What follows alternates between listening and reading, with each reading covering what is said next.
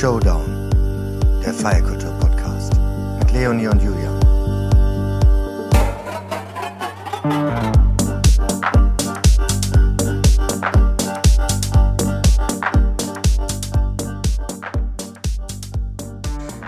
Hallo Susanne Hommel. Hallo. Hallo, liebe Susanne. Hallo, Leonie. Hallo, Julian. Hi. Hallo alle zusammen. Ja, schön, dass wir es endlich schaffen. Äh, wir hatten ja einmal ähm, Anlaufschwierigkeiten, wie es manchmal so ist, aber umso schöner, dass wir jetzt zu dritt äh, remote hier zusammenkommen. Äh, Leonie sitzt im Holzmarkt im Studio, ich sitze im Office und Susanne, wo sitzt du? Ich sitze in Leipzig im hippen Plagwitz. Ah, ja. ähm, und in einem äh, Probebüroraum. Es ist sehr, sehr warm und ich hoffe, dass die äh, Konga-Gruppe von unten drunter nicht, während wir hier aufnehmen, anfängt Ach, zu Wäre auch okay, dann hätten wir irgendwie einen ganz lustigen Soundtrack dazu, passt auch. Passt auch zum das Thema. Das gehört auch dazu, zum Studio. Wir haben das ja auch hin und ja, wieder. Genau. Ähm, ich mache mal noch eine kleine Einführung, damit man auch weiß, wer du bist und mit wem wir da eigentlich sprechen. Denn du bist Vorständin von Music Women Sachsen e.V., ein Teil von Music Women Germany e.V., äh, dem Dachverband aller Musikfrauen und sich als weiblich identifizierender und nicht-binärer Person sowie ihrer Netzwerke in der Musikbranche in Deutschland. Habe ich das alles so richtig zusammengebracht. Ja, das hast du sehr, sehr gut zusammengebracht. Ihr setzt euch für eine Musikkultur und Musikwirtschaft ein, die vielfältig, divers, digital und vernetzt gestaltet ist. Genau. Großes Projekt. Sehr großes Projekt. Und aktuell gibt es ja auch eine sehr, sehr große Debatte. Auch damit setzt ihr euch auseinander. Nicht zuletzt natürlich im Zuge der Missbrauchsaufdeckung um Till Lindemann. Das ist ja ein großes Thema, was wir auch heute hier ein bisschen beleuchten und besprechen werden. Ähm, ihr habt mit weiteren Akteurinnen wie Save the Dance und Deutschrap MeToo die Initiative Hashtag Music MeToo gegründet, um Machtmissbrauch und Gewalt in der deutschen Musikbranche sichtbar zu machen, was sehr, sehr wichtig ist und äh, absolut überfällig gefühlt und damit natürlich auch eine Plattform für Betroffene geboten. Mhm. Genau. Genau, darüber wollen wir natürlich heute auch primär sprechen. Ihr habt auch, was ich auch gesehen habe, auf eurer Website äh, musicmetoo.de äh, eine Triggerwarnung vorgeschaltet und deswegen wollen wir das auch hier mal ansprechen, äh, da wir in dieser Folge potenziell auch über sexualisierte und systemische Gewalt, Victim Blaming und verschiedene Formen von Diskriminierung sprechen werden, möchten wir auch zum Start des Gesprächs darauf hinweisen, dass ihr, liebe Hörer, äh, bitte auf euch und eure emotionalen Bedürfnisse auch Acht geben solltet und euch gegebenenfalls an Freunde, Familie oder Kontaktstellen wenden könnt. Einige davon werden wir vielleicht sogar ansprechen, aber auch in den Informationen zur Podcast-Episode auflisten. Ganz genau. Danke, Julian, für diese wirklich gute Einleitung. Ähm, und Susanne, danke, dass du heute hier bist und, mit uns über dieses ja wirklich auch wichtige und aber auch schwere Thema sprechen möchtest. Stell dich doch vielleicht auch selber noch mal vor, deine Aktivitäten. Ähm, wir haben mit Sicherheit ganz, ganz viel vergessen. Du sitzt in Leipzig, das haben wir gerade eben schon gehört. Ähm, aber wie kam es denn zu deinem Engagement, äh, vor allem beim Music Woman e.V.? Oh, da muss ich weit zurückgehen. ähm, denn eigentlich bin ich ja Musikerin und ähm, mache das jetzt auch schon seit 17 Jahren, ähm, dass ich auf der Bühne stehe und Gitarre spiele und singe und ähm, während meiner in Anführungsstrichen Karriere ich immer wieder irgendwie gemerkt habe, dass ich in Situationen komme, die sich sehr komisch und äh, seltsam anfühlen von ähm, ja, männlich gelesenen Personen, die zu mir sagen, äh, für ein Mädchen spielst du ganz gut Gitarre oder ähm, die mir mein Equipment erklären oder Techniker, die ähm, ja nicht mit mir reden, sondern mit meiner Band reden, ähm, bis hin zu auch wirklich ähm, ja ähm, verbalen Übergriffigkeiten, aber irgendwie habe ich da noch nicht so richtig drüber nachgedacht. Und das ist eigentlich erst in den letzten drei, vier Jahren so gekommen, dass ich mich da intensiver mit beschäftigt habe, auch durch KollegInnen, die mich die, mit denen ich mich darüber ausgetauscht habe. Und mir ist dann so nach und nach dämmerte, dass das eigentlich absolut nicht normal ist und ähm, dass das auch was ist, was wir nicht akzeptieren sollten. Und daraus ist meine Motivation eigentlich entstanden, mich für die Sache stark zu machen, weil ich zum einen möchte, dass nachkommende Generationen sich vielleicht auch nicht mehr darum mit rumschlagen müssen und keine Energie darin investieren mhm. müssen. Und dass wir aber auch gucken können, wie wir eigentlich auch schnell und kurzfristig vielleicht auch Dinge verbessern können. Ja. Ja, spannend, wichtig und man hört es tatsächlich aus allen Ecken und Enden, gerade natürlich von äh, weiblichen MusikerInnen. Ähm, da ist es äh, gerade in aller Munde und natürlich umso wichtiger, dass es so Vereine gibt wie ihr, wie euch. Ähm, kannst du uns denn einmal ja, zusammenfassen? Das klingt immer so blöd, weil es braucht ja einfach wirklich auch Raum und Zeit, äh, um das äh, auf den Punkt zu bringen und ähm, dem die entsprechende Aufmerksamkeit zu widmen. Aber wo würdest du sagen, liegen denn eure Kernaussagen und das, womit ihr euch am meisten beschäftigt? Wo sagt ihr, das ist jetzt gerade ganz, ganz wichtig und akut? Also im Moment ist es wirklich einfach die äh, Thematik rund um die Band Rammstein und Till Lindemann und alles, was sich da so aufgetan hat. Und tatsächlich mhm. geht es auch immer in Wellen. Also wir müssen relativ schnell auch auf ta tagesaktuelle Geschehnisse reagieren und richten uns da auch immer daran aus. Das ist natürlich als ehrenamtliche Initiative äh, wahnsinnig schwer, weil dann auf einmal eine Welle an Presseanfragen reinkommt und man dann irgendwie am nächsten Morgen um 6.10 Uhr im MDR Kultur irgendwie ein Interview führen soll und dann, ähm, ja, man weiß aber, dass man auf Arbeit muss und so. Ähm, also das ist immer sehr geprägt von, ähm, jetzt geht eine aktuelle Debatte los, jetzt müssen wir reagieren. Wir hatten schon Schwerpunktthemen in den letzten Jahren, also uns gibt's ja also Music as Women gibt es ja seit ähm, zwei Jahren und seit einem Jahr als Verein. Und wir hatten auch gleich im ersten Jahr äh, mit Rock am Ring ein Riesenthema an der, an der Backe dann irgendwie. Ähm, auch ein Shitstorm sozusagen. Ja, ja, ja, ja. genau. Mhm. Ähm, also wobei ähm, es war ja an sich eigentlich kein Shitstorm, sondern wir haben einfach einen simplen Zahlenpost äh, gemacht hm. und geguckt, wie das Line-up so aussieht. Und dann hat das offensichtlich sehr viele Menschen berührt und äh, ihnen aus der Seele gesprochen. Und dann hat sich das sehr schnell verteilt. Und seitdem ist dieses Festival-Thema wirklich ein Thema, was wir wo wir einen großen Fokus drauf haben. Das ist auch einfach daraus entstanden. Wir haben dann ja. Kannst du das einmal ganz kurz für unsere ZuhörerInnen nochmal schildern, ja. wie, was da genau der Fall war? Weil ich glaube, es wissen nicht alle, was damals passiert ist und wie wichtig das eigentlich auch war für die ganze Diskussion. Was? Das wissen nicht alle. Leider. nee, äh, absolut verständlich, klar. Ähm, genau, wir hatten äh, einen Post dazu gemacht, dass ähm, wir hatten da das Line-Up, das, das bisherige Line-Up von Rock am Ring 2022 mal ausgezählt und da kam bei raus, dass wir festgestellt haben, dass 107 männlich gelesene Musiker auf der Bühne stehen und zwei weiblich gelesene Musikerinnen. Wow. und das war, das haben wir einfach so simpel in einem Post gegenübergestellt und ähm, haben einfach gesagt, dass wir das irgendwie nicht mehr zeitgemäß finden. Und ähm, genau, und dann hat sich das verteilt. Man muss dazu sagen, die Debatte gab es immer mal wieder zu Rock am Ring. Also da haben auch schon andere Initiativen vor Corona zum Beispiel auch schon daran Kritik geübt. Mhm. Und ähm, ja, dann hat sich das verteilt und dann äh, sah sich Rock am Ring gezwungen, dann doch mal was dazu zu sagen. Und das war dann halt das, was man so immer hört, wenn man in diese Debatte einsteigt. Ähm, ja, wir sind Teil einer Industrie und sind die Hände gebunden, aber wir haben es auf dem Radar und äh, wir hören euch. Wir haben es ja nicht äh, selbst in der Hand. Genau. Also, ähm, und das war es dann aber auch. Und dann war für uns wirklich, also ja, wir hatten echt zu tun, das alles zu moderieren und irgendwie einzuordnen, weil natürlich, es fand auf Social Media statt und dann ergoss sich natürlich auch über uns ein Shitstorm von ähm, Mhm, Rock, am Ring, Rock am Ring Fans, die jetzt dachten, wir wollen ihnen ihre Hörgewohnheiten absprechen und äh, eine Quote einführen und äh, alles abschaffen sozusagen.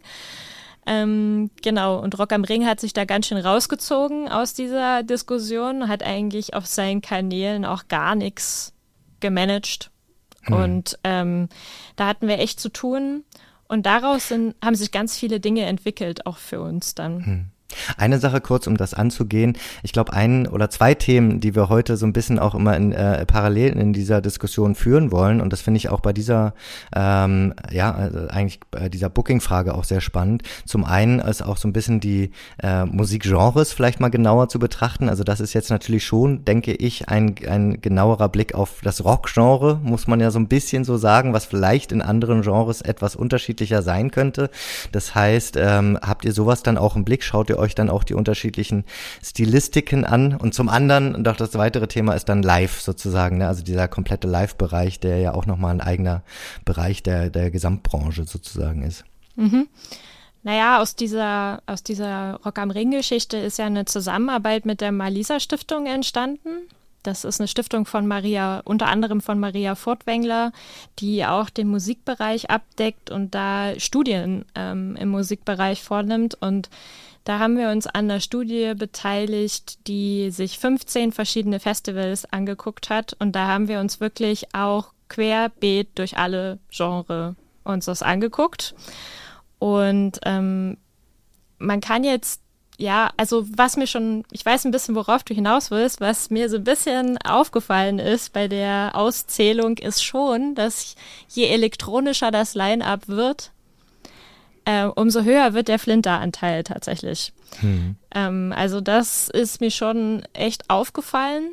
Ähm, auch bei, sag ich mal, Mainstream-Festivals wie jetzt das Deichbrand oder so, wo jetzt die elektronische Musik nicht unbedingt im Vordergrund steht, aber wenn die zum Beispiel dann eine elektronische Bühne einführen, was es vielleicht 2010 noch nicht gab. Also wir haben uns 2010, 2015, 2019 und 2022 angeguckt. Ähm, dann steigt auf einmal der Anteil an. Hm. Da wäre natürlich dann die ähm, gemeine Frage, nutzen solche Festivals dann tatsächlich die elektronischen Bühnen, um ihre Quote hochzuhalten? Ja, das müssten wir Sie fragen.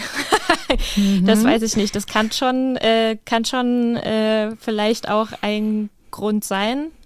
Ähm, ich könnte mir aber auch vorstellen, natürlich muss man auch ähm, dazu sagen, ähm, wir haben ja bei der Studie immer alle auf der Bühne gezählt. Wenn wir jetzt einen DJ-Act mhm. zählen, dann zählen wir meistens eine Person. Ähm, wenn wir jetzt eine Band zählen, dann zählen wir natürlich sechs Leute. Und wenn mhm. da jetzt äh, eine weiblich gelesene Person dabei ist und fünf männlich gelesene Personen, dann hat das natürlich einen Einfluss auf die Prozentzahl. Das ist mhm. ganz klar. Mhm. Aber trotzdem war ich immer also wenn ich schlechte Laune hatte, weil ich mir die Line-Ups angeguckt habe und ich kam dann mal zu Festivals, die so ein bisschen elektronischer unterwegs sind, dann habe ich mich immer ein bisschen besser gefühlt, weil ich dachte, mhm. äh, so, oh, es ist eigentlich krass, wie viele Flinter-DJs es gibt, ja. die auch eine Bühne bekommen. Ja. Aber warst du dann auch schon happy oder warst du so nur so, ähm, also ähm, wahrscheinlich ist das ja auch noch nicht ähm, alles ausgeglichen da. Nein, nein, ähm, nein. Das müssen wir ja auch sagen. Also wir reden hier noch nicht von 50-50. Ähm, ja. Und man kann ja noch nicht mal von 50-50 reden, weil wir sprechen da hier auch nicht nur über männliche und weibliche gelesene Personen, sondern die ganze LGBTQIA-Plus-Szene. Mhm. Ne? Das ist ja auch einfach eine, ein großer, großer Bereich, der abgedeckt werden will und soll, muss. Ähm, riesengroße Talente, die da stecken. Und ähm, auch das ist natürlich nach wie vor absolut im Prozess. Ja, und wir haben uns ähm, ja unter anderem das Meld angeguckt und das war ja auch Spitzenreiter sozusagen bei mhm. unserer Auszählung. Also die waren mit 38 Prozent ähm, wirklich gut unterwegs. Auch 2022? Äh, 2022, oder? genau. Mhm. Ähm, und auch nicht nur, was ähm, jetzt äh, Geschlechtsidentitäten angeht oder so, sondern mhm. auch, wenn man sich die Diversität jenseits davon anschaut, ähm, was jetzt People of Color betrifft. Ähm, auch ja. ähm, Non-Binary Artists. Ähm, man muss natürlich dazu sagen, wir haben natürlich jetzt nicht jeden einzelnen Künstler und jede einzelne Künstlerin gefragt, wie sie sich denn identifizieren, sondern wir haben halt recherchiert und ähm, wir haben natürlich dann nur da rausgefunden, wenn jetzt zum Beispiel jemand nicht binär war, wenn er das auch offen so kommuniziert hat und offen gelebt hat. Ähm, deswegen kann es da auch ein bisschen bei den Zahlen zu Unstimmigkeiten kommen. Mhm. Aber ähm, ja, da auf der anderen Seite haben wir uns auch das Sonne, Mond und Sterne angeguckt und das war dann nicht ganz so gut. Mit da herrscht noch das Patriarchat. naja. Es ist aber dann generell, jetzt mal böse gefragt, ähm, würdest du sagen, es ist denn in der Musikindustrie auch im äh, elektronischen Genrebereich äh, nach wie vor so ein bisschen eine Boys-Show? Ähm, ist das nach wie vor so, dass wir da, ich sag's jetzt mal, auch noch ganz, ganz streng eine Quote erfüllen müssen? Ja, also man kann jetzt wirklich nicht sagen, dass ein Genre irgendwie besser oder schlechter oder irgendwie weiter unterwegs ist oder sich weiterentwickelt mhm. hat. Ähm, klar, ich finde schon, dass die elektronische Szene, was jetzt auch so ein bisschen die Aufarbeitung anbelangt des Ganzen, also mhm. es gibt ja mit Female Pressure zum Beispiel ein Netzwerk, was schon lange, lange Zeit ähm, mhm. auch so statistische Erhebungen dazu macht. Ähm, es gab hier in Leipzig mh, mm, ne, von dem Froh-Froh-Magazin eine große Reportage über Täter an den Decks, ähm, das auch erstmalig dieses Thema sexualisierte Gewalt im Club-Kontext ähm, wirklich mhm. beleuchtet hat. Ähm, und da, ja, solche Beispiele fallen mir vor allem in der elektronischen Szene auf und ein. Ähm, das kann man schon so sagen, aber trotzdem, die Zahlen sagen halt, ähm, dass, es, dass es überall noch Arbeit hm. zu tun gibt. Hm. Ja bei, eine Frage bei der elektronischen Musik oder auch dann wenn zum Beispiel, wenn man merkt, ähm, es tut sich was und es äh, gibt eine, also auch, auch gute Entwicklung, äh, ziehe zum Beispiel Meld, ist ja auch dann eine Frage, die sich anschließt, warum? Ja, also äh, ist es dann äh, Druck äh, von außen oder ist es auch, was ja eigentlich viel schöner wäre, ähm, äh, so, so gewollt, einfach so, so ein natürlicher organischer Prozess, ja? Ähm, wie seht ihr das? Ähm, ist es, ist es eine Mischung aus beidem oder ähm, äh, wie, wie, wie schätzt du das ein? Aber wenn wir das so genau wüssten, ich glaube, dann wären wir auch schon weiter und hätten so, ein, so eine Stellschraube, an der wir irgendwie drehen könnten. Ähm, wir können da auch nur mutmaßen, weil tatsächlich leider wir wirklich selten mit EntscheidungsträgerInnen in Kontakt kommen, um uns wirklich darüber zu unterhalten. Warum ist das denn so? Ja, warum ist das so? Ja, weil man dann natürlich an die Substanz gehen würde und natürlich dann auch wirklich die Karten auf den Tisch legen müsste. Ähm, es werden zwar mittlerweile viele Panel-Diskussionen dazu zu dem Thema gemacht, aber mir fällt eben auf, dass wir da immer uns im Kreis drehen und dass auch keiner so wirklich richtig Tacheles redet oder mal wirklich. Ich wünsche mir manchmal so ein ähm, einfach jemand, der das mal so liegt irgendwie. Hm. so ein Whistleblower ja. der Musikindustrie, hm. der irgendwie ja, äh, mal aus dem Nähkästchen plaudert, weil ähm, ja, ich, ich kann es mir nur so vorstellen, also ich kann mir vorstellen, dass es einerseits sehr von Personen abhängt und das ist natürlich nicht gut, weil wenn diese Person irgendwo anders hingeht oder sagt, ich mache das jetzt nicht mehr oder keine Kraft mehr hat oder was auch immer, dann äh, stirbt meistens auch dieser Wandel oder der angeschobene Wandel zumindest. Ist echt extrem abhängig davon, welche Person äh, kann da was entscheiden und wie sehr will die das halt auch wirklich und wie sehr zieht die das auch durch entgegen aller Zwänge oder was auch immer da von ja. außen wirkt. Na, und auch viel, da steckt auch immer noch viel Angst dahinter, muss man sagen. Ja. Ähm, Angst davor vom eigenen Versagen, vor auch einem Shitstorm natürlich, ne? davor sich mit einer riesengroßen Masse anzulegen oder auch so, wie es jetzt natürlich in der aktuellen Debatte, was wir gerade schon angesprochen haben, auch der Fall ist, dass man sich halt gegen so ein riesengroßes Komplex da wirklich stellt und ähm, da wollen wir natürlich auch noch mal ganz konkret drüber sprechen, Julian. Hm. Du würdest das, glaube ich, jetzt ganz gern mal einleiten. Genau, also äh, es geht natürlich dann um den Fall äh, Lindemann. Wir wollen jetzt nicht sagen Rammstein, da gibt's ja unterschiedliche ähm, mhm. Sichtweisen dessen. Ähm, wie war das denn für dich und für euch? Ähm, ich muss sagen, ich bin über deinen tollen äh, LinkedIn-Post da gestolpert und ähm, habe mich dann auch teilweise sogar gefragt, warum ist das dann nicht noch viel äh, prominenter ähm, geworden, ähm, äh, weil du da das auch so toll zusammengefasst hattest. Ähm, was, was, was sind denn die aus, aus, aus deiner Sicht ähm, Hauptprobleme dieses, äh, dieses Falls und ähm, wie war das, wie war das für euch ähm, und dich, ähm, als es sozusagen an dich, an dich rankam? Wie habt ihr da reagiert? Also ähm, im ersten Moment, ich hatte wirklich so zwei, drei Tage, wo ich wirklich dieses Gefühl hatte, das war jetzt ein Erdrutsch. Also das ist jetzt irgendwie, da ist jetzt was in Bewegung gekommen, das ist nicht mehr aufzuhalten und es wird einfach alles verändern.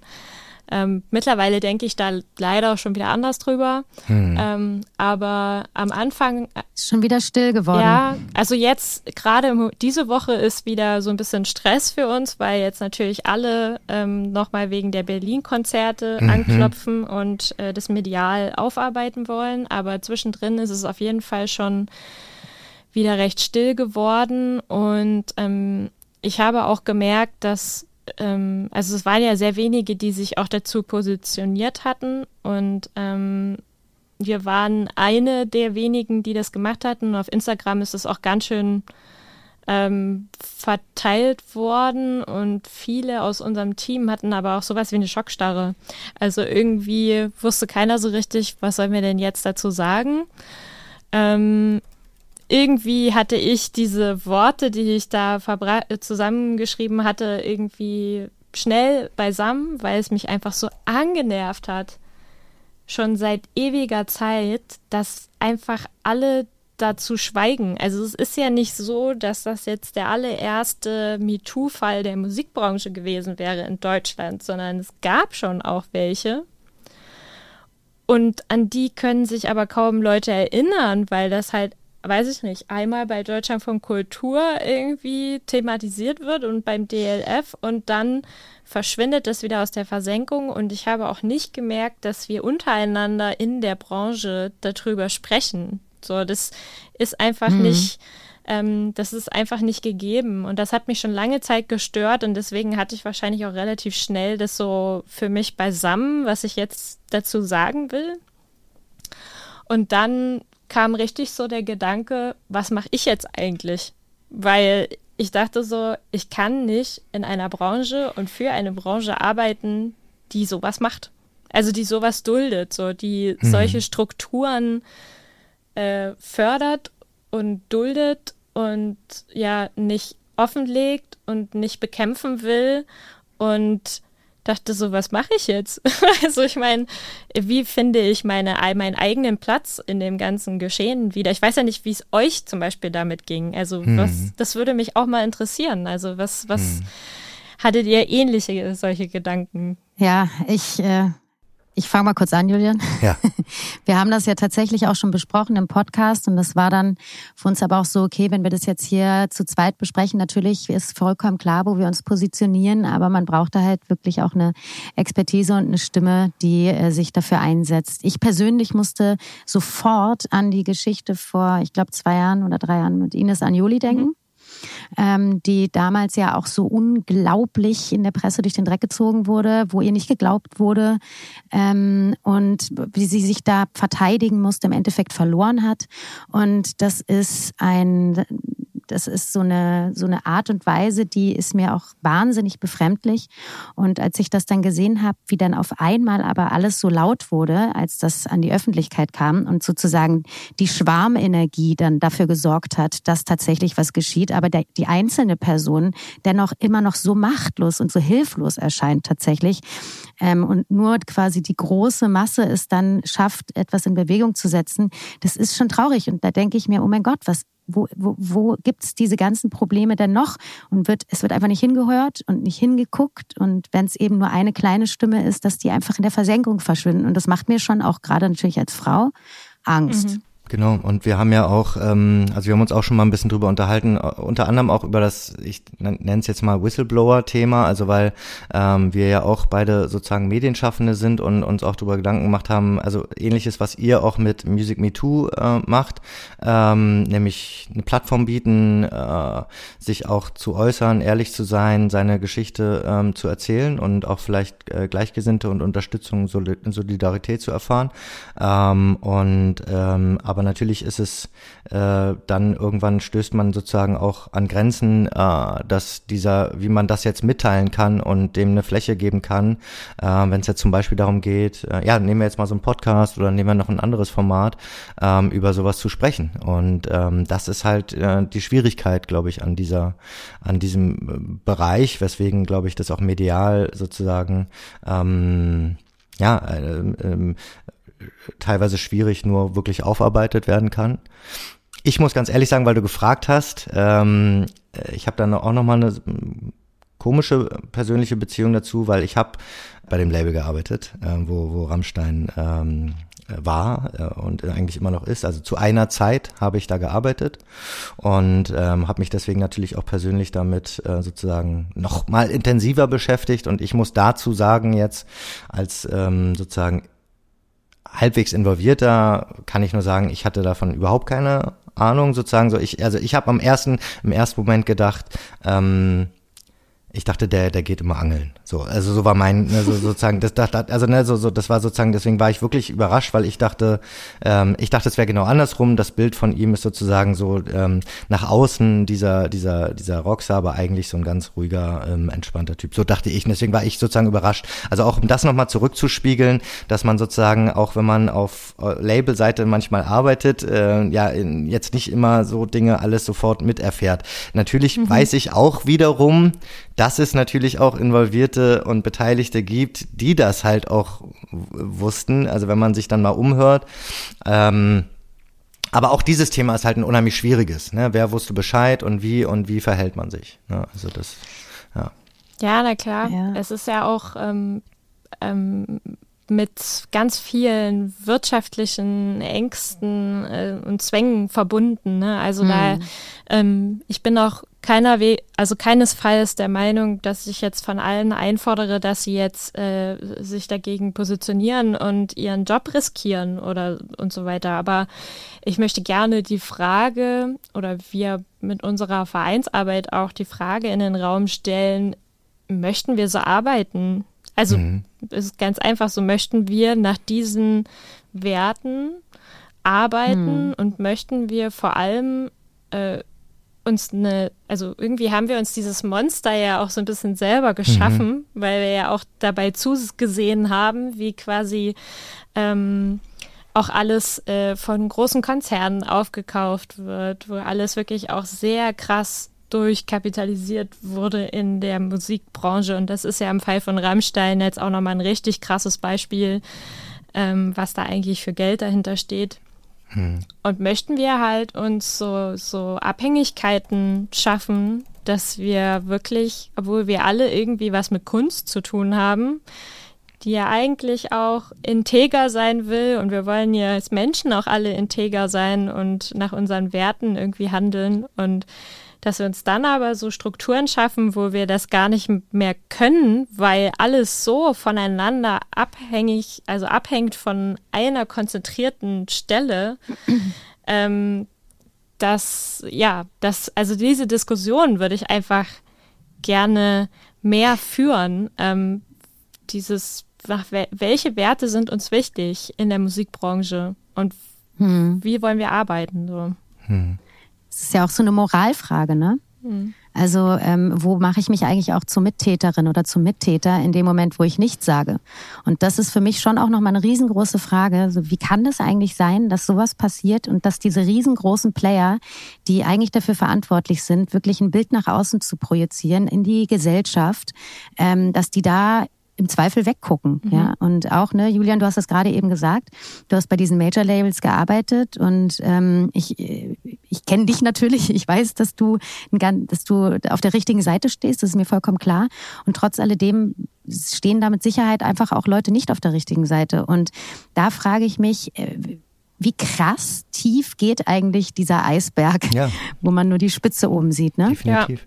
Also ich hatte zum Beispiel, also nur um da mal so eins, ich hatte nämlich auch gedacht, wie du am Anfang, das wird jetzt noch weitaus größer. Ich dachte, dass, ähm, äh, äh wie, wie du auch selbst meintest, so jetzt, ähm, das ist jetzt der Moment, ja, jetzt, äh, ähm, jetzt kommt alles auf den Tisch sozusagen. Und ähm, ähm, als Beispiel nur, äh, ein Kollege, mit dem ich damals gearbeitet habe, ähm, ist mittlerweile jetzt seit diesem Jahr der Berliner Kultursenator, ja.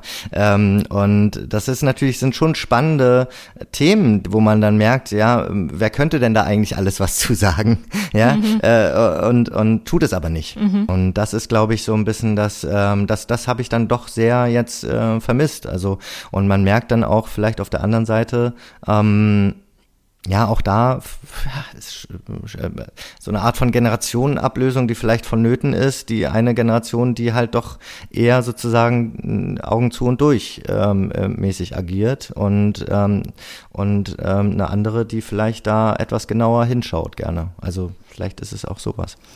Ja, das wird sich, glaube ich, auch erst auf der langen Strecke irgendwie zeigen, ob das jetzt wirklich so ist oder ob ja sich die die Branche dann auch so ihre eigenen Sprösslinge ranzieht.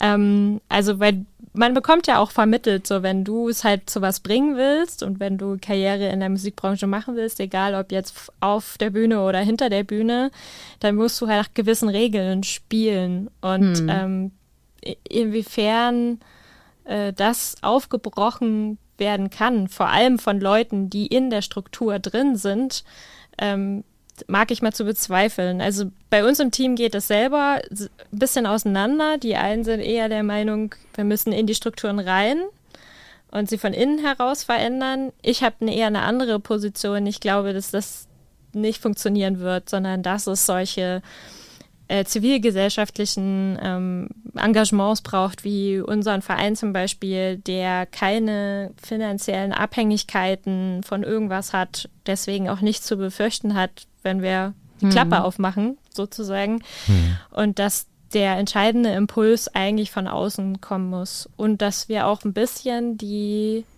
MusikkonsumentInnen auch mobilisieren. Und ähm, das ist ja auch nochmal so eine ganz, ein, ein ganz entscheidender Faktor, ähm, dass die sich mhm. auch ein mhm. bisschen äh, dafür stark machen, welche Musik wollen wir eigentlich hören, wie wichtig ist uns Vielfalt dabei, ist uns das eigentlich alles zu langweilig oder geht uns also auch Thema Radiodebatte und so weiter. Mhm. Ähm, da hat ja, haben ja die KonsumentInnen auch eine Power dahinter und ähm, das einzufordern. Und äh, ja, ich glaube, dass es wahrscheinlich eher von außen kommen muss. Ja. Das hat man ja jetzt auch wieder gehört. Ich habe letztlich, ich weiß gar nicht, im Radio tatsächlich so eine Umfrage gehört zu einem Konzert zu Rammstein. Da wurden ein paar ähm, Fans befragt mhm. und äh, das war fast durch die Bank weg. Ja, ähm, das ist doch an den Haaren herbeigezogen, die soll sich mal nicht so haben. Das muss man doch erwarten, wenn man Zero Row steht. Ähm, was glaubt eine Frau, die mit ins Hintertürchen oder auf eine Aftershow-Party geht, was denkt die denn, was da passiert? Und das wurde ganz viel von Frauen auch mhm. gesagt. Mhm. Ne? Und das hat mich als Frau auch selbst total erschüttert, muss ich ganz ehrlich sagen, dass da so eine, so eine Unsolidarität herrscht ne? und dass man da nicht ähm, loyal ist, beziehungsweise dass man das nicht hinterfragt, weil man eben diese Band verfolgt. Ich verstehe natürlich diesen Fangedanken, aber trotz alledem ist der Moralgedanke da größer und ähm, das hat mich persönlich äh, schon nochmal irgendwie schockiert und ich frage mich dann, eben, wie verhält man sich, und das ist eine allgemeine Frage, und da müssen wir jetzt nicht nur über die Musikbranche sprechen, sondern allgemein als Frau, wie verhält man sich als Frau? Und was sagt man und wie sagt man das? Und ähm, auf was für eine Gegenwehr muss man im Zweifel auch ähm, ähm, gefasst sein? Und das finde ich ist schon, das ist schon krass. Und gerade wenn es dann um so einen riesen Player geht, da muss man die Energie wirklich aufbringen als betroffene Person, ähm, da auch diesen Gegenwind auszuhalten, ne? weil man steht ja auf einmal im absoluten Zentrum des Geschehens und das ist schon krass. Ja, und das ist ähm, auch was, was uns natürlich umtreibt, ähm, dass ja manche auch in unserem Team zum Beispiel auch ganz klar sagen, ich kann keine Interviews dazu geben, weil hm. ich einfach zu große Angst habe, irgendwas falsch zu Falsches zu machen, was Falsches zu sagen, mich anzugreifen und äh, das fällt mir jetzt auch nicht so ohne weiteres leicht. Also ich finde es in solchen Podcast-Runden natürlich viel besser, weil man mehr Zeit hat. Aber wenn man dann irgendwie mit MDR Kultur darüber ein Interview macht und dann heißt es, ja, wir haben sieben Minuten so und dann live, äh, live ja, genau. Ja. Ähm, das ist schon krass irgendwie. Und ich war auch in, äh, ich war zum Beispiel beim Bayerischen Rundfunk in einem in einem Format, das heißt das Tagesgespräch und das war vor den München-Konzerten. Und da konnten dann so Hörerinnen und Hörer anrufen und ihre Meinung dazu sagen. Haben die vorgeprüft oder nicht? Ich glaube, sie haben so ein ja. bisschen eine Abfrage vorher mhm, gemacht, mhm. aber es war ein sehr einseitiges äh, Feedback auf jeden Fall. Und äh, mich hatte man dann so als Expertin in Anführungsstrichen mit dazugeholt, um das so ein bisschen, ja, dem einen Rahmen zu geben. Und es war furchtbar. Es war mhm. einfach nur furchtbar, weil äh, ich weiß auch nicht, ob ihr die Hart aber fair Sendung gesehen habt. Ja, ja, ja. So in die Richtung ging das so ein bisschen. Mhm. Ähm, mhm. Und der Moderator war auch völlig überfordert damit, das einzuordnen oder das irgendwie abzuholen, sondern hat es einfach immer so stehen gelassen. Mhm. Und äh, mir, ich hatte so herzrasend währenddessen die ganze Zeit. Ich dachte so, oh Gott, ich will was sagen, es geht so nicht.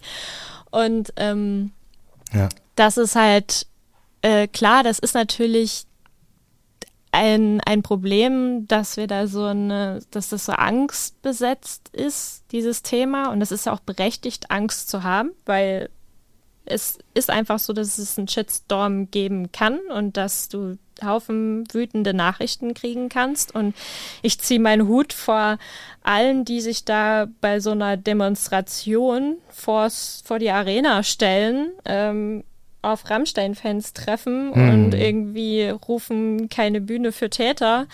Ähm, hm. Das ist äh, wirklich immens, was die sich da aussetzen. So, hm. ähm, und das verdient natürlich totalen Respekt und Anerkennung für diesen Mut. Und ich glaube aber auch, wenn wir alle alle ein bisschen mehr mutig wären, dann müsste es nicht mehr so viele geben, die so krass mutig sind. Ähm, ja. und, äh, und auch nochmal die Generationsfrage, mhm. Julian, was du gesagt hast, das finde ich nämlich sehr spannend und richtig. Ähm, um ganz kurz nochmal zu dem hart aber fair zurückzukommen, auch nochmal für unsere Zuhörerinnen. Ähm, der springende Punkt war da, dass äh, von einem großen Musikproduzenten gesagt wurde, naja, auf die Prozente betrachtet ist es ja eigentlich noch vollkommen im Rahmen, was hier passiert. So was die Rammstein-Debatte angeht. Was da fällt man einfach tot um, wenn man sowas hört. Ne? Mhm. Ne? Und das sagt er im Fernsehen, in einer eigentlich etablierten Sendung.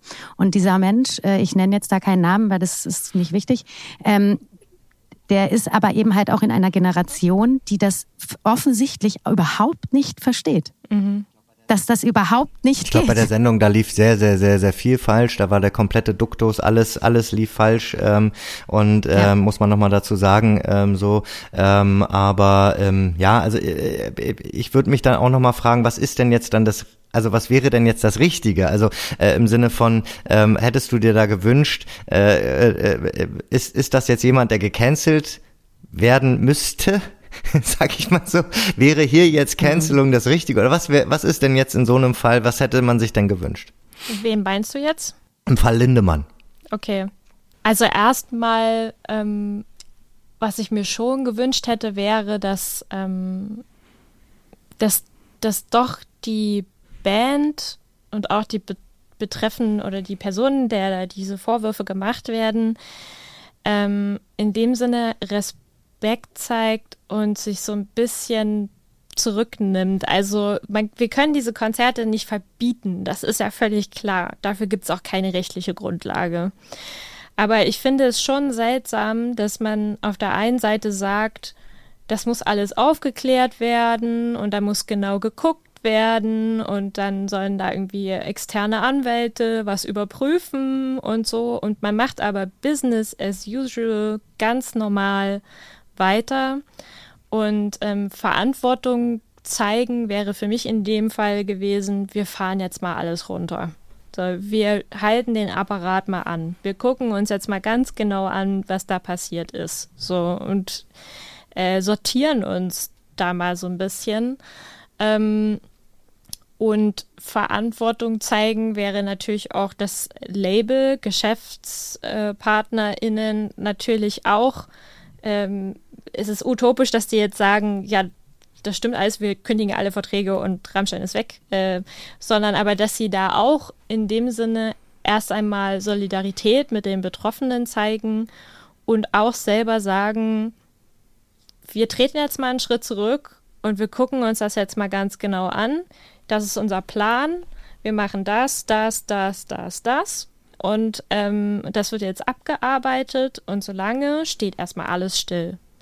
Ähm, und das ist, ähm, es ist krass, das weiß ich. Es ist viel Geld dahinter. Es hängen ganz viele Menschen daran, die Geld mit diesen Konzerten verdienen. Auch kleine Leute, die ähm, darauf angewiesen sind, dass sie Geld damit verdienen. Aber man hätte es auch verschieben können. Die Band ist groß genug, um, äh, weiß ich nicht, einen neuen Termin dafür zu finden. Wir haben Corona gehabt. Ja. Man hat gemerkt, wie schnell es möglich ist, Konzerte ja. zu verschieben um ein halbes Jahr oder so. Absolut. Ähm, und und ja, sorry. Mhm. Ja, und äh, das hätte ich, das, das hätte ich wirklich sehr verantwortungsvoll, einen verantwortungsvollen Umgang damit gefunden. Ja. So, weil. Und ich ich finde auch, was du gerade gesagt hast, äh, finde ich total wichtig. Und ich hätte auch eigentlich, wenn wir bei der Verantwortungsfrage gerade noch sind, mir gewünscht, dass die Band auch noch mal eine andere Verantwortung übernimmt. Weil da geht's ja eben um die kleinen Leute. Da geht's um die Leute, die das Licht machen, die den Sound machen, die die Bühne aufbauen, die Rigger, die Menschen, die dann eben deswegen ausfallen würden, wenn man sowas verschieben würde. Aber dass man da dann sagt, okay, ihr habt uns in diese Bredouille gebracht und ihr seid jetzt am Ende des Tages auch wirklich dafür verantwortlich. Und da hätte ich mir von der Band ähm, auch wenn sie ihrem Kollegen da gegenüber loyal äh, sein wollen, aber trotz alledem ein bisschen mehr Rückgrat gewünscht, dem ähm, den Betroffenen gegenüber. Ich muss sogar sagen, ich würde sogar deinen Satz noch noch noch ähm, übersteigern. Ich ich hätte es ähm, äh, maximal eher normal gefunden, äh, abzusagen, um ehrlich zu sein. Also vom Empfinden mhm. her. Also ja. ich bin schon sehr, sehr überrascht und, und äh, extrem negativ überrascht, äh, dass das jetzt passiert. Also weil das ist schon ein Schlag ins Gesicht. Ähm, dass man jetzt so weitermacht ähm, und ähm, und anscheinend das wirtschaftliche äh, über allem steht und das finde ich schon schon extrem hart. Ich hätte jetzt eigentlich absolut erwartet, also ne, ähm, ich finde ja. jetzt noch nicht, dass es dann irgendwie schon schon das Maximum alles Entgegenkommens gewesen wäre, aber eher erwartet, dass man da sagt, äh, wir können unter diesen Umständen jetzt nicht weiterspielen. Also das ist ja. es, es ist ein Verhöhnen der Betroffenen ja. und es ist ähm, maximal ein eine ein kollektives ähm, Akzeptieren von einer Straftat. Ganz einfach. Und das finde ich, und jetzt werde ich schon wieder emotional, darüber hatten wir letztes Mal gesprochen, dass ich mich da versuche zurückzuhalten, aber ich finde das so extrem, dass es akzeptiert wird und toleriert wird und von so vielen Stellen, die eigentlich eine Verantwortung tragen für die Menschen, die auf diese Konzerte gehen und dass das einfach unter den Tisch fällt am Ende des Tages. Und das finde ich furchtbar. Ich finde es auch krass, was das eigentlich über die Bandmitglieder aussagt, weil ich mir auch die ganze Zeit, also ohne dass ich mir jetzt viele Gedanken über ihr Seelenheil mache, aber äh, ich finde es einfach nur krass, wie abgebrüht muss man sein, also ja. um das überhaupt hinzukriegen. Also ich würde das emotional überhaupt nicht auf die Kette kriegen, hm. mich äh, da vor 40, 50.000 Menschen zu stellen in der Situation. Und das, äh, also da muss man schon ganz schön ja. abgebrüht, abgewichst abgebrüht sein. sein, um das durchziehen zu können. Und ähm, Total. Sie tun sich damit keinen Gefallen, glaube ich. Ja, und dann dieses Mitleidige auf der Bühne stehen und sich eine Träne wegdrücken, da dachte ich auch so, Alter, einfach nein. Mhm. mhm. Einfach nein. Mhm. Das ist so daneben. Und das ist auch ein Hohn. Es ist so ein Hohn dieser ganzen ja. Situation gegenüber. Also. Und was natürlich auch dann noch mit reinkommt und vielleicht, ähm, Susanne, ich, ich würde es jetzt schon mal so ein bisschen anteasen, vielleicht schaffen wir es ja nochmal irgendwann äh, nochmal eine Folge zwei äh, gemeinsam zu machen, weil ich merke schon, äh, es gibt wirklich unglaublich viel, worüber wir gerne mit dir reden wollen. Ähm, aber wir, wir, wir haben leider hier gerade nur einen äh, halbwegs begrenzten Zeitraum. Ähm, ein, ein Thema, was ich dann auch noch total spannend finde in diesem ganzen Kontext, wir hatten ja auch schon ein bisschen drüber gesprochen, wie die Leute reagieren und so weiter, sind halt dann auch Bubbles, ne, muss man einfach so sagen. Also und das ist dann wiederum was, wo ich denke, wie, wie stark und und, und extrem muss diese Bubble sein, äh, die diese Band da erlebt, ähm, um, um so weiter agieren zu können. Und was kann man da tun, um das aufzubrechen? Ne? Also das ist, glaube ich, so, weil äh, wir können ja noch so viel reden, ähm, aber man muss irgendwie insbesondere natürlich auch die Leute erreichen, die, ähm, äh, die eben nicht zuhören. Und, und wie schafft man das? Naja, das ist, das ist schwierig, weil auch diese Gruppe von Menschen, die vielleicht noch nicht erreicht wurden, muss man unterteilen in Menschen, die nicht mehr erreichbar sind.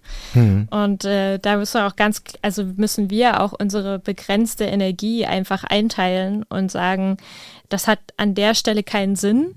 Und es gibt aber auch noch, und das, äh, weil es vorhin angesprochen wurde mit diesen Umfragen vor den Konzerten in München, es gibt auch Menschen, die sagen, äh, gesagt haben, irgendwie habe ich ein mulmiges Gefühl. Irgendwie ist das auch alles ein bisschen komisch. Und irgendwie haben die auch aber wenige, wenige aber irgendwie haben die auch recht. Und ähm, ich glaube, dass es, ähm, dass es einen ganz entscheidenden Anteil von Menschen gibt, und das haben wir in der Branche selbst auch gemerkt, die dem Thema gegenüber eine große Hilflosigkeit haben und deswegen vielleicht sich nicht positionieren oder auf so Sachen wie Unschuldsvermutung pochen oder ähm, so, so nach dem Motto, fahrt mal alle runter, es ist ja noch nichts passiert oder es ist doch nicht so schlimm.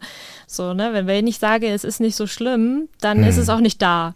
So, mhm. also mhm. dann muss ich mich nicht mit diesem Schmerz konfrontieren, der ja auch daraus entsteht, mitzubekommen, das ist was, was äh, in der Gesellschaft absolut normal ist. Und all diese Unterhaltungen, die zu diesem Thema Rammstein geführt wurden, können wir in allen anderen gesellschaftlichen Kontexten genauso weiterführen, weil ja. das Victim Blaming und ähm, die müssen doch wissen, worauf sie sich einlassen, das sind alles Sachen, die teilweise Betroffene zum Beispiel bei Polizeiverhören hören mhm. und hm. entgegengebracht bekommen, wenn sie gerade versuchen, ähm, eine Straftat anzuzeigen. Und ähm, das ist, glaube ich, das, ähm, und da gibt es viele, die bestimmten guten moralischen Kompass haben, aber so hilflos mit diesem Thema sind und das so ja. angstbesetzt ist. Und ich glaube, die müssen wir erreichen. Und ähm, Angebote schaffen. Wir haben zum Beispiel letztes Wochenende beim Leipzig Popfest einen Workshop zu Haltung zeigen gemacht mhm. und ähm, haben dieses Thema genau besprochen und haben geguckt, was gibt es für Strategien, um zum Beispiel äh, mit dem Thema umzugehen, es äh, seine Meinung dazu zu sagen, äh, in Dialog einzutreten, darüber zu diskutieren, ohne dass es jetzt aus dem Ruder läuft oder so. Und ich hatte das Gefühl, das hat vielen total gut getan. Und ähm, das hat mich auch darin bestärkt, dass wir darauf auch einen Fokus legen, dass wir einfach wirklich Angebote schaffen, um Menschen aus dieser Hilflosigkeit mit diesem Thema herauszuholen und auch ein bisschen sozusagen, ja, es tut weh, aber das ist okay, weil es gibt Lösungen. Wir können das ändern und wir können das anders machen und wir müssen das nicht ja. hinnehmen, dass das so ist, und wir geben dir jetzt ein Werkzeug an die Hand, um das in Angriff zu nehmen. So. Hm. Und ja, ich glaube, genau diese, dieser Werkzeugkasten ist total wichtig für, für eine Gesellschaft, um eben zu wissen, okay, darauf kann ich zurückgreifen und im Endeffekt auch ein bisschen vorgefertigt. Weil ich glaube, der erste Schritt ist der schwierigste. Wo fange ich an? Leeres Blatt, was mache ich? Was schreibe ich drauf? Wie gehe ich damit um? Und das ist immer auf allen, in allen Bereichen einfach so wahnsinnig schwierig und auch mit, wie du gerade sagtest, natürlich eine Angstüberschreitung behaftet. Mhm. Insofern ist das, ist es, ist es so, so wichtig, dass es äh, solche Vereine ähm, wie euch gibt. Ja. Vielen Dank dafür, Susanne Hommel äh, ja. von Music as Women e.V. und äh, von ähm, Hashtag äh, Music Me Too. Äh, wir listen die Links nochmal auf. Ihr könnt euch da natürlich zum einen informieren, ähm, zum anderen aber auch ähm, die Plattform nutzen, äh, falls ihr etwas in diese Richtung erlebt habt und ähm, Solidarität sucht oder euch mitteilen äh, möchtet ähm, und ähm, auch einige Links finden zur Unterstützung in diesen Bereichen. Und ähm, wir stellen auch äh, im Podcast äh, auf Spotify unter anderem die Frage, Frage, ähm, ob ihr denkt, dass auch in der elektronischen Musikszene Machtmissbrauch äh, gang und gäbe ist. Und deswegen freuen wir uns auch da, wenn ihr euch da ähm, äußert und werden das natürlich auch weiterhin ähm, äh, dieses verfolgen. Thema verfolgen. Und deswegen freuen wir uns auch, Susanne, erstmal vielen Dank für deine Zeit und wenn wir bald dazu auch nochmal uns updaten können, weil du meintest, es passiert immer viel und ähm, es wäre natürlich schön, wenn wir da gemeinsam dranbleiben. Ja, voll gerne. Danke ja. für die Einladung. Vielen Dank für deine Zeit. Schön, dass du bei uns warst. Und die zweite Folge ist jetzt schon sicher, auf jeden Fall. Zu Ende gesprochen ist das nicht. Wenn du nochmal Zeit für uns hast. Ja, voll gerne. Das ist ja auch spannend, mal äh, zu gucken, was hat sich in einem halben Jahr oder so irgendwie getan. Ne? Genau. Ganz genau. Super, lieben Dank und schönen Abend noch. Gerne. Tschüss. Tschüss.